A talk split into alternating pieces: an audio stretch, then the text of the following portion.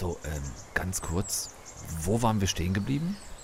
Also ich, innerlich gefühlt, bin so irgendwo Anfang März stehen geblieben. Mittlerweile ist November, Regen, so ein bisschen Graupel mit drin, Kälte, die einem langsam in die Knochen kriecht und... Äh, bitte? Ach, es ist noch gar nicht November, das ist nur meine dunkle, düstere, unter Kinoentzug leidende, schrumpelige Seele. In Wirklichkeit hat der Mai gerade angefangen. Also ja, dann ist ja alles gut. Deutschlandfunk Nova. Eine Stunde Film. Serien und Fernsehen mit Tom Westerholt.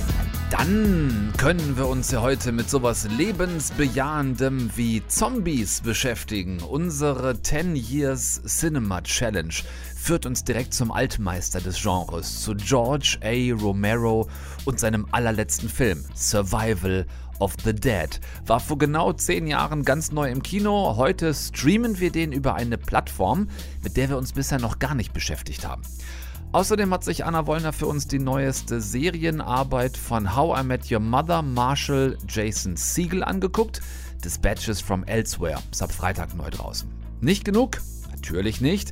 Wir reisen außerdem heute noch ins Hollywood der 40er Jahre und wir sterben gemeinsam, um danach digital wieder aufzuerstehen, als menschlicher Upload in einer Virtual Reality, um den Tod zu überlisten. Spätestens jetzt, denke ich mal, so ganz marketingstrategisch, spätestens jetzt habe ich euch definitiv am Haken. Seid ihr alle mit dabei? Sicher. Na klar. Ja, ja, verdammt. Ich frage, seid ihr alle mit dabei? Deutschlandfunk Nova. Eine Stunde Film. Moment, Freunde, das, was jetzt kommt, das kann nicht weg. Das ist wirklich Kunst. Auch wenn es auf den ersten Blick vielleicht, möglicherweise, tatsächlich einigermaßen eindeutig aussieht wie, ja, wie äh, ziemlich übler Trash. Okay, hier kommt noch einer. Ich glaube, den kapiert ihr nicht. Ihr habt nicht mal einen Schimmer von dem Raus damit, Thema. verblüffen Sie mich. Warum sind Zombies gut in Oralsex? Warum sind Zombies gut in Oralsex? Keine Ahnung. Weil sie alles schlucken, was du ihnen hinhältst. Ja, okay, äh, und nochmal Moment, denn mit dem schlechten Zombie-Witz in diesem Zombie-Film ist es nicht getan. Während er in einer Fernsehshow erzählt wird, sehen wir eine kleine Gruppe Söldner in Militäruniformen, die sich diese Show auf ihrer Zombie-Jagd anguckt, während sich die einzige Frau im Team auf dem Beifahrersitz des geparkten offenen Jeeps ähm, einen runterholt. Auftritt ihres männlichen, südamerikanischen Kollegen. Hi, Mamacita. Lass das bitte, ja? Du machst mich an. Ich würde mich von dir lecken lassen, Franny, aber ihr Kerle wisst nicht wie. Gib mir nur fünf Minuten und ich ändere dein Leben für immer. Ich habe keine fünf Minuten, Amigo, hat keiner heutzutage. Das ist wirklich zu schade. Nein, wirklich schade ist, dass keine zweite Frau in diesem Dreck sitzt. Ja, nee, äh, ist klar. Wir haben also diese, diese politisch völlig korrekte Söldnertruppe, äh, deren Anführer ganz nebenbei auch noch aussieht wie Negan aus The Walking Dead, auf der Jagd nach Zombies. Und wir haben eine kleine Insel, so eine Art Zufluchtsort, auf der der Dorfälteste mit seiner Gefolgschaft und seiner Tochter über Zombie-Gesetze diskutiert. Du bist wieder zu streng. Das warst du schon immer. Meine Strenge ist die väterliche Bürde. Wohl eher die Bürde deiner Tochter, wenn du mich fragst. Und wenn ich sterbe, bist du stark genug, dein eigenes Blut zu erschießen? Was ist, wenn du stirbst? Freu dich bloß nicht zu früh. Nein, ich mein's ernst. Was ist, wenn du stirbst und wieder aufstehst und gehst? Wäre einer von uns stark genug, dich niederzuschießen? Das braucht ihr nicht. Ich erschieße mich selbst. Vielleicht änderst du deine Meinung noch. Der Tod ändert nichts daran. Ein Toter kann sich höchstens daran erinnern, wie er einmal war und versuchen, so zu bleiben. Oh Gott, ich erinnere mich gut an diese Stelle im Film, als der alte Mann sagte, vielleicht erschieße ich mich selbst und ich gedacht habe, ja, bitte, tu's. Jetzt. Ähm, falls noch irgendwer unter euch ist, der sich immer noch nach Sinn, Unsinn oder Logik der Geschichte fragen sollte, Ihr seid ja drauf, Leute. Es ist ein Zombie-Film, über den wir hier reden, und es ist nicht irgendeiner, sondern es ist der letzte Film des großen George A. Romero, dem Vater des Genre Zombie-Film. Der Mann hat Ikonen auf die Leinwand gebracht wie The Night of the Living Dead, 1968 war das, und später dann den legendären Dawn of the Dead, 1978, gefolgt von, kein Witz, Day of the Dead, Land of the Dead, Diary of the Dead und schließlich diesem hier Survival of the Dead. Ohne George A. Romero, ohne Scheiß, hätte es Filme nie gegeben, wie zum Beispiel Friedhof der Kuscheltiere. Manchmal kommen sie wieder. 28 Days Later, World War Z mit Brad Pitt, den bisher erfolgreichsten Zombie-Film aller Zeiten. Oder auch so geliebte Parodien, ähm, wie zum Beispiel Armee der Finsternis, Shaun of the Dead oder die beiden Zombie-Land-Filme. Also George A. Romero, Legen, wartet, der. Dies hier ist sein letzter. Ähm, der Kampf um eine kleine Insel, die die Rettung der restlichen Menschheit sein könnte, auf der Menschen gegen Zombies und Menschen gegen Menschen kämpfen. Und um diese Insel, die Menschen gegen Menschen und, ihr werdet es vielleicht erraten, Menschen gegen Zombies kämpfen.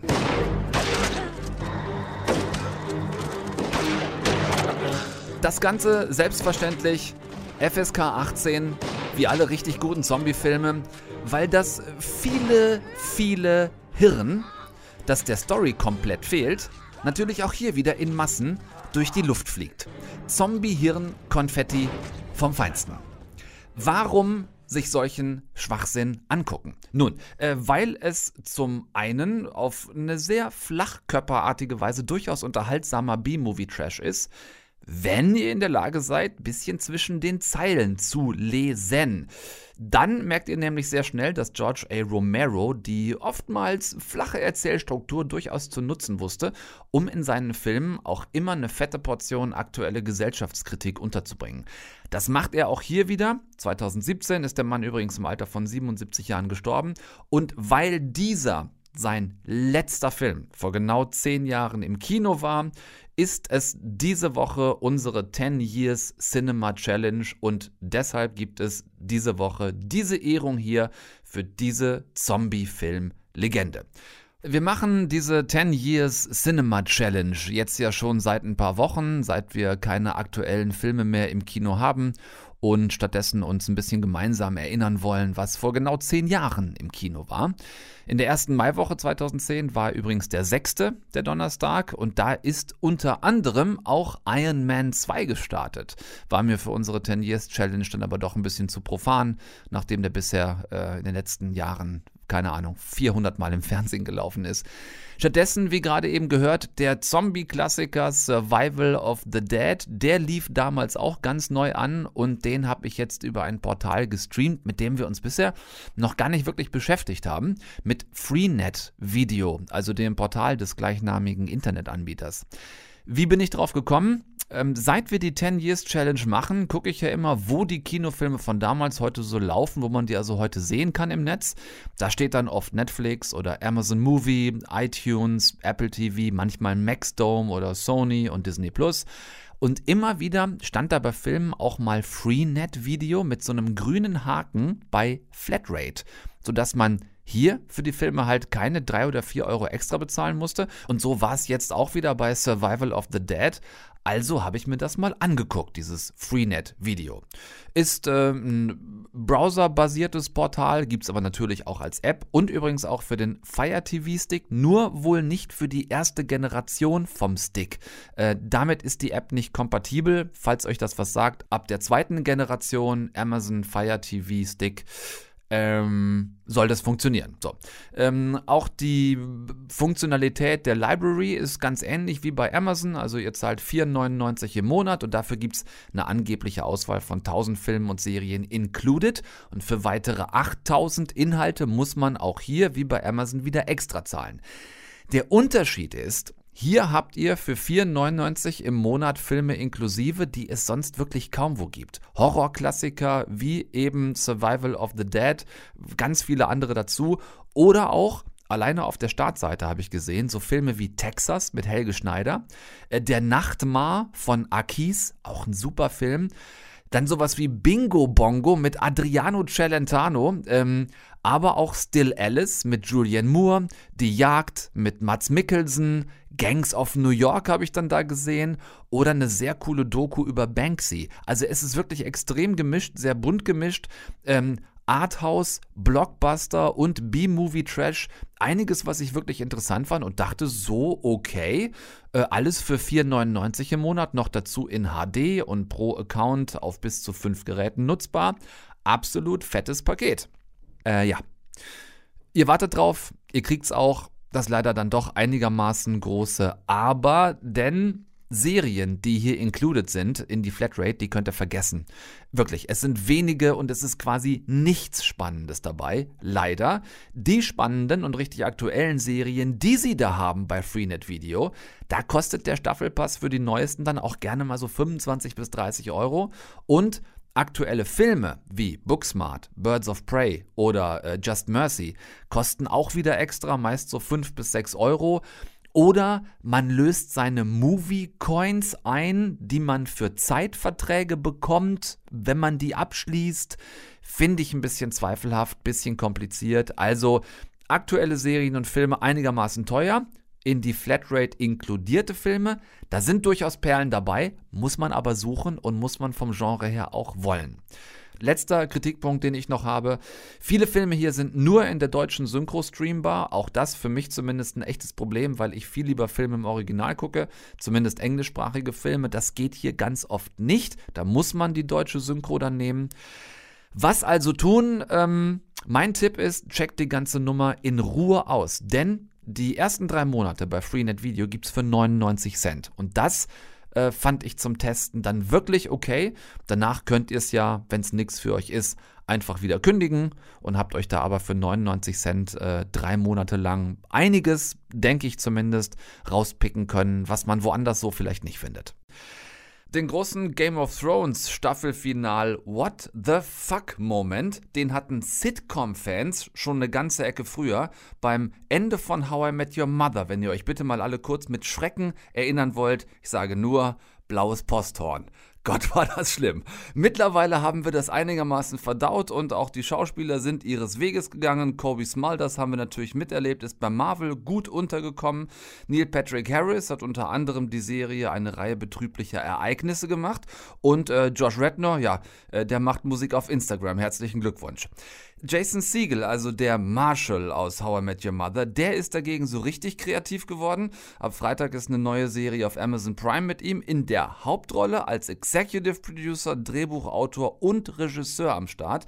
Dispatches from Elsewhere heißt die Serie. Anna Wollner ist da. Hallo. Hallo, lieber Tom. Immer noch durch die Leitung. Wie geht's dir? Auch eigentlich ganz gut. Ich habe ja genug Serien, die ich gucken muss. Ja, genau. Wenigstens das bleibt uns. Die viereckigen Augen, die nimmt uns keiner, nicht mal Corona. Äh, Anna, du hast Dispatches from Elsewhere schon vorgeguckt zum einen und auch Jason Siegel zum anderen zum Interview getroffen. Nicht jetzt gerade, wäre schwierig nee. geworden, aber äh, zur Berlinale war der hier bei uns in der Stadt.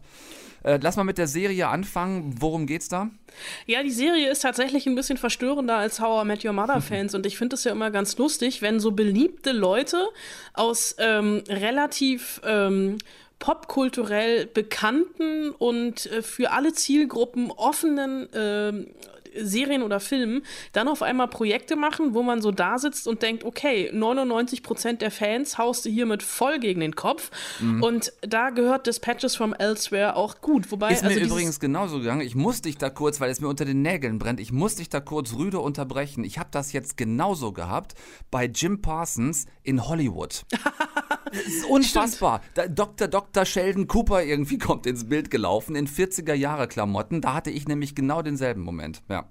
Äh, ja, und also dieses Brett, was er uns hier von Kopf haut, das ist jetzt kein böse gemeintes Brett, aber diese Serie ist wirklich, also äh, der What the fuck-Moment von eben, den hatte ich auch hier so ein bisschen. Mhm. Denn Dispatches from Elsewhere geht los mit dem Schauspieler Richard E. Grant, der in seiner Rolle erstmal nur stumm in die Kamera guckt und dann anfängt zu reden. And now that I have your attention, I'll begin.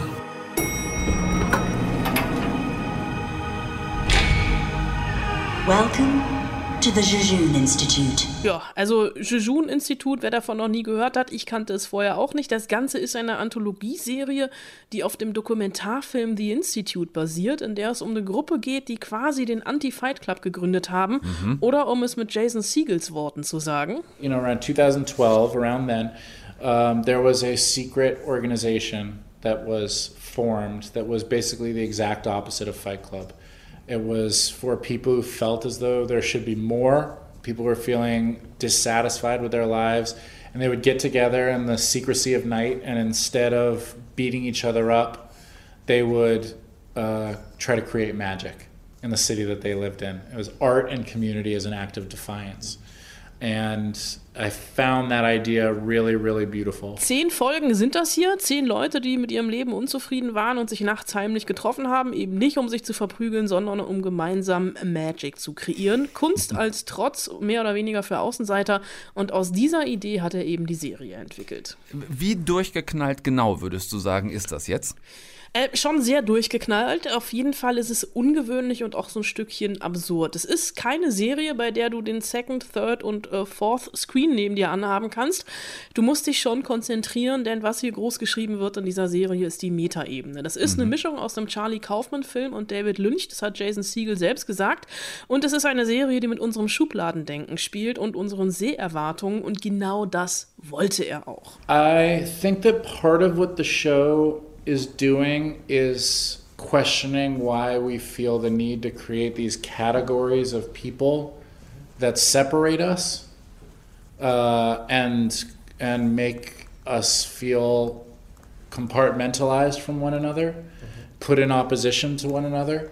So I created four characters in seemingly opposite four opposite quadrants and my and my challenge to you when you watch the episodes is to imagine yourself as each one of those characters. Mm-hmm. And my hunch is that at the beginning you'll identify with one character more than the others, and that by the end of the 10 episodes, you will say, those are all the same person. Ja, dabei gilt so ein bisschen, je weniger man darüber weiß, desto spezieller wird die Seherfahrung. Auf der Berlinale gab es, glaube ich, die ersten zwei oder drei Folgen. Ich habe insgesamt in vier reingucken können und ich würde jetzt nicht unbedingt von mir behaupten, dass ich wirklich verstanden habe, worum es eigentlich genau geht. Okay. Aber ich glaube, daran liegt auch so ein bisschen der Reiz von Dispatches from Elsewhere. Ja, vielleicht auch der Reiz für Jason Siegel, sämtliche künstlerischen Fäden alle in der Hand zu haben. Äh, wir beide kennen den schon ein bisschen länger als Macher, zum Beispiel aus äh, Nie wieder Sex mit der Ex, aus dem äh, letzten Muppets-Film. Das war der letzte Muppets-Film bisher, oder? Den er gemacht hat. Den, den vorletzten hat er gemacht. Also den quasi vorletzten. das erste Reboot 2011. Ah, okay. Den mit Amy Adams. Da ja, hat er sich einen Kindheitstraum erfüllt. Also schon eher so Filme mit einer ganz bestimmten Art von Humor. Merkt man das jetzt hier an irgendeiner Stelle auch wieder? Äh, würde ich nicht unbedingt sagen. Es ist schon was komplett anderes. Der hat sich so ein bisschen ich, ja, ich weiß nicht, ob man sagen kann, selbst erfunden, aber Jason Siegel, und das merkt man daran, ist tatsächlich ein absolutes Multitalent. Und das Schöne ist, ja, ich habe ihn getroffen, also vor Corona, äh, Mitte äh, Februar, als er in Berlin war, auf der Berlinale, und der ist total nett und so, so kumpelhaft. Also du willst eigentlich nach dem Interview direkt mit ihm ein Bier trinken gehen. Mhm. Und der ist vor allem auch obendrein noch relativ klug und auf der Höhe der Zeit, denn hier, also in Dispatches from Elsewhere, ist eine der vier Hauptfiguren eine Transfrau und die wird von der Trans-Schauspielerin Eve Lindley gespielt. Und das einfach ohne viel Aufsehen darum zu machen. I, I wrote it uh, as a straight ahead romantic lead. Um, that, and that was my goal. And I wanted to cast a trans woman without having her gender identity be the subject of the storytelling and maybe be a little bit ahead of the conversation. Then Eve Lindley came in and auditioned, and she it was like when Russell Brand auditioned for Forgetting Sarah Marshall. Damit meint er natürlich, dass Eve Lindley gepasst hat wie die Faust aufs Auge und für mich hat nicht nur Eve Lindley wie die Faust aufs Auge gepasst, sondern alle anderen Schauspieler auch, Sally Field, Richard E. Grant und Jason Siegel selbst. Das ist natürlich auch mehr als umwerfend. Dann lasst euch von diesem Mann wahlweise verzaubern oder verstören. Anna Wollner ist sich noch nicht ganz einig mit sich selbst, welche Wirkung Dispatches from Elsewhere hat. Ab Freitag ist das Ding auf Amazon Prime neu draußen. Wir bleiben noch mal kurz bei Amazon Video und einer weiteren neuen Serie dort bei Upload. Seine Vitalfunktionen versagen, wir verlieren ihn. Wir wollen ihn hochladen. Wir könnten für immer und ewig zusammen sein. Ich finde es wirklich unglaublich, aber, aber für immer ist einfach so lange.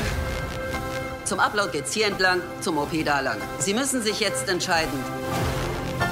Drei, zwei, eins. Upload. Ja, das ist Science Fiction und ja, das ist auch die Zukunft. Allerdings in dieser neuen Serie keine allzu ferne Zukunft. Upload spielt im Jahr 2033 und der Menschheit ist ein entscheidender Durchbruch bei der Besiegung des Todes gelungen. Wer stirbt, dabei die Zeit vorm Herzstillstand noch hat und vor allem auch das nötige Geld, kann sein Bewusstsein in eine Virtual Reality hochladen lassen und in der VR-World Lakeview weiterleben. Dafür hat sich auch Nathan entschieden, nach einem schweren Unfall mit seinem autonom fahrenden und nach überdimensionalem Überraschungsei aussehenden Auto.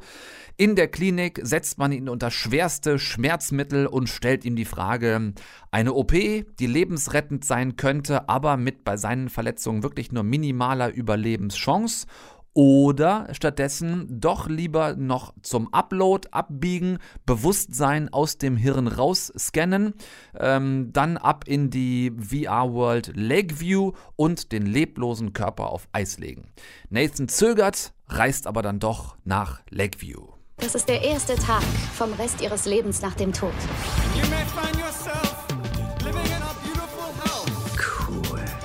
Willkommen bei Upload, Nathan. Die Umgebung und die hochwertige Ausstattung sind zeitlos amerikanisch.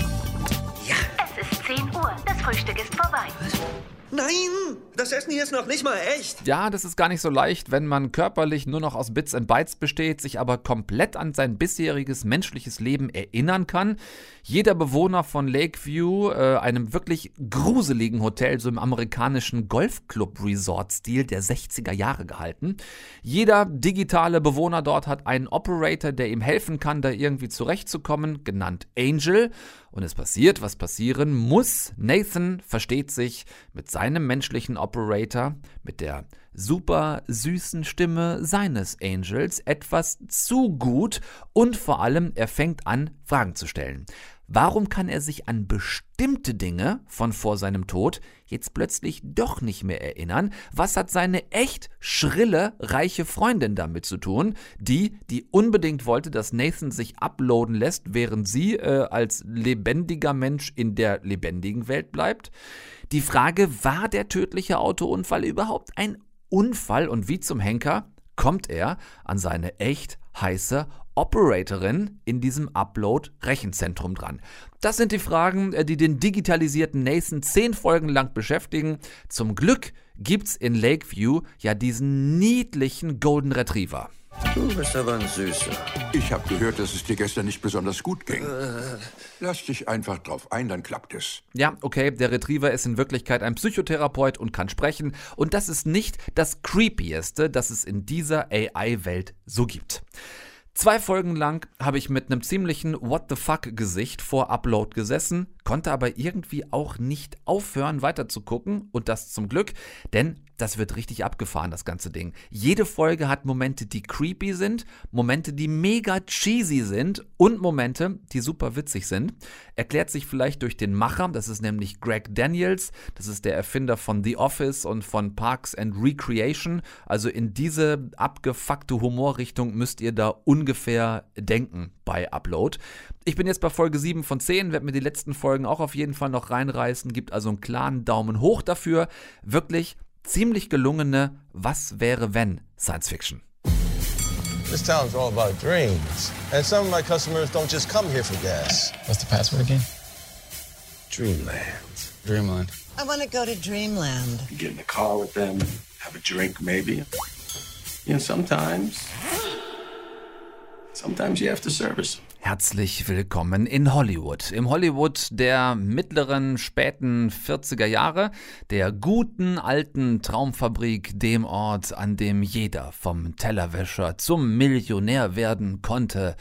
Solange, äh, ja gut, solange man jung, weiß, gut aussehend und willig war. Selbstverständlich. Willig, alles zu tun, um überhaupt mal die richtigen, wichtigen Leute kennenlernen zu können.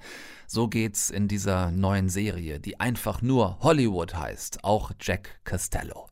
Ist ein junger Amerikaner, der halt so Mitte, Ende der 40er Jahre mit seiner schwangeren Frau nach LA gekommen ist, um hier Star zu werden, ohne jemals vorher eine Schauspielschule gesehen zu haben, geschweige denn Talent zu haben. Aber er sieht blendend aus und er darf in einer Tankstelle arbeiten, in der regelmäßig schwerreiche, ältere, weiße Ehefrauen von Studiobossen vorgefahren kommen, die sich nach ein bisschen was Frischem zwischen den angestaubten Beinen sehen. Ja, sorry, ist so.